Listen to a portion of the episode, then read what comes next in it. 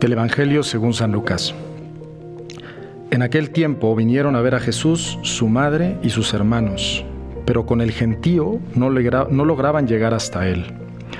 Entonces le avisaron, tu madre y tus hermanos están afuera y quieren verte. Él les contestó, mi madre y mis hermanos son estos, los que escuchan la palabra de Dios y la ponen por obra.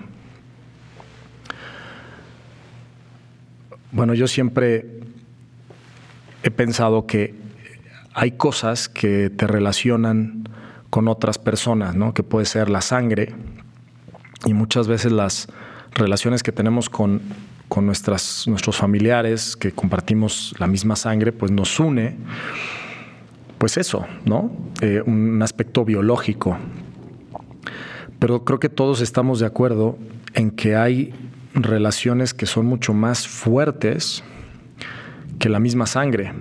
Y es cuando hay dos personas que comparten algo más profundo, más, más íntimo, más espiritual, ¿no?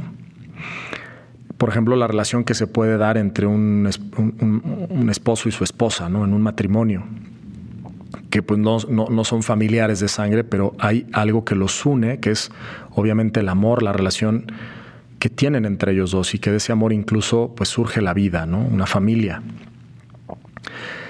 Aquí en este Evangelio Jesús nos recuerda eso.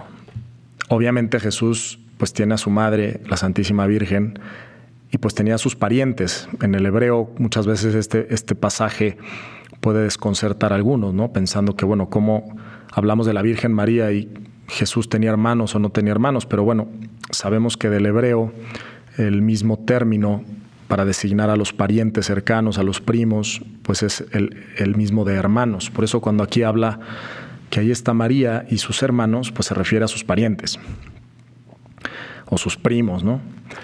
Em, pero bueno, obviamente Jesús no es que desprecie de ninguna manera a su madre y a sus hermanos, pero aquí Jesús lo que está tratando de hacerle ver a sus discípulos, a la gente que está ahí enseñando, es que hay una relación mucho más fuerte entre aquellas personas que están unidas a Dios porque cumplen su voluntad que lo que puede ser la unión de sangre, ¿no? Me gusta mucho a veces platicando con, con los jóvenes, ¿no? Pues decirles, bueno, pues a ti te puede unir a un amigo una afición, pueden irle al mismo equipo de fútbol.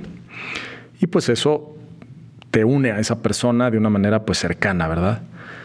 Pero obviamente no es el mismo tipo de unión que tienes con un hermano tuyo o una hermana. Y tampoco es la misma unión que tienes a un nivel espiritual.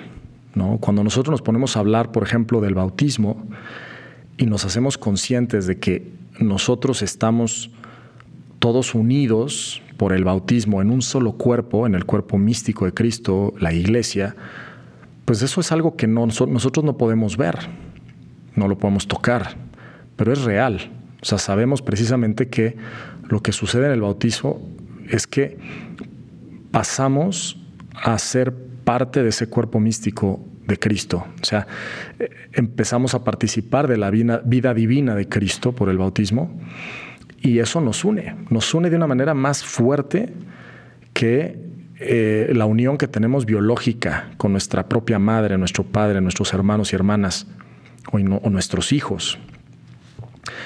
¿Qué pasaría? Y esta es una pregunta que muchas veces me he hecho, ¿no? ¿Qué pasaría si como iglesia fuéramos más conscientes de esa, de esa unidad? ¿no? Cuando uno se pone a leer los hechos de los apóstoles y se da cuenta de que las primeras comunidades cristianas pues ponían todo en común, eh, velaban unos por otros, compartían pues todo, ¿no? Y realmente estaban preocupados unos por otros pues era ese testimonio de amor entre ellos lo que evangelizaba, lo que hacía que las demás personas creyeran en el evangelio. Y es lo que dice Jesús también. Hemos escuchado ese pasaje donde Jesús dice, Padre, que sean uno como tú y yo somos uno, para que el mundo crea que tú me has enviado. A mí me encanta esa canción de Hakuna, de Forofos, ¿no? Dice, todos somos forofos de todos, y empieza a mencionar a muchísimos grupos eclesiales, ¿no? Y dice, pues qué padre que nosotros podamos ser fans unos de otros, ¿no? Porque la palabra forofo pues se usa mucho en España, ¿verdad? En México no, no usamos esa palabra, pero quiere decir pues que somos admiradores unos de otros, ¿no? Somos aficionados unos de otros, porque nos queremos. Y en esa canción ellos dicen que cada día nos queramos más. Qué increíble sería si como iglesia viviéramos eso, ¿no? Si realmente fuéramos más conscientes de lo que nos une y pusiéramos más la atención en eso que en lo que nos divide, ¿no? Em, y que nos diéramos cuenta que por el bautismo realmente estamos llamados a vivir en esa unidad y que es el sueño más grande que hay en el corazón de Jesús, que sean uno Padre como tú y yo somos uno, para que el mundo crea que tú me has enviado. Y creo que ese es el testimonio que muchas veces nos falta dar a nosotros como católicos. Nos falta dar un testimonio de unidad, de caridad, de amor, de servicio, de salir al, al encuentro del prójimo, ¿no?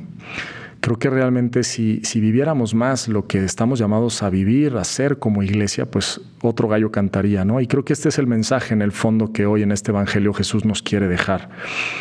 Recordarnos que estamos llamados a vivir una relación verdaderamente profunda, íntima, como cristianos. Por eso él dice, ¿quiénes son mi madre y mis hermanos? Son aquellos que cumplen la voluntad de mi Padre, ¿no? O sea, y, es lo que estamos llamados nosotros a vivir, la caridad, ¿no? Cuando escuchamos en, el, en, el, en, la Biblia, sean perfectos como su Padre Celestial es perfecto, pues se refiere a eso, ser perfectos en el amor, en la caridad, en saber perdonarnos unos a otros, en saber ver la parte buena del otro. Qué difícil es eso, ¿verdad?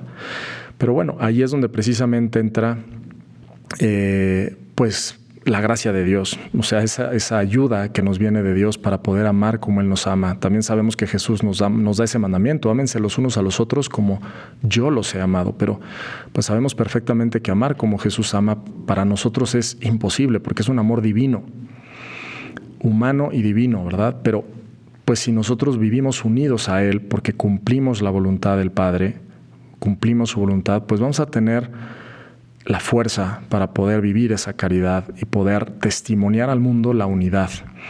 Entonces, bueno, pues hoy es yo creo que esa invitación que nos hace Jesús a la unidad, a ser verdaderamente padres, madres unos de otros, hermanos, hermanas unos de otros, y, y realmente pues vivir así, con esa conciencia de que estamos llamados a querernos, querernos unos a otros, ¿no? Pues bueno, que, Dios nos concede esta gracia de la unidad, de, estar íntimamente unidos en Cristo, ¿verdad? Porque todos estemos buscando cumplir su voluntad y estemos buscando permanecer en Él, unidos en Él, y que seamos todos forofos de todos, cada vez más, que nos queramos más. Y pues nada, gracias por escucharme. Te invito a compartir este podcast con otras personas para que muchos más puedan eh, conocer y amar a Jesús. Yo soy el Padre Pablo Solís y me puedes seguir en Instagram en Pablo Solís LC. Que Dios te bendiga y muchas gracias.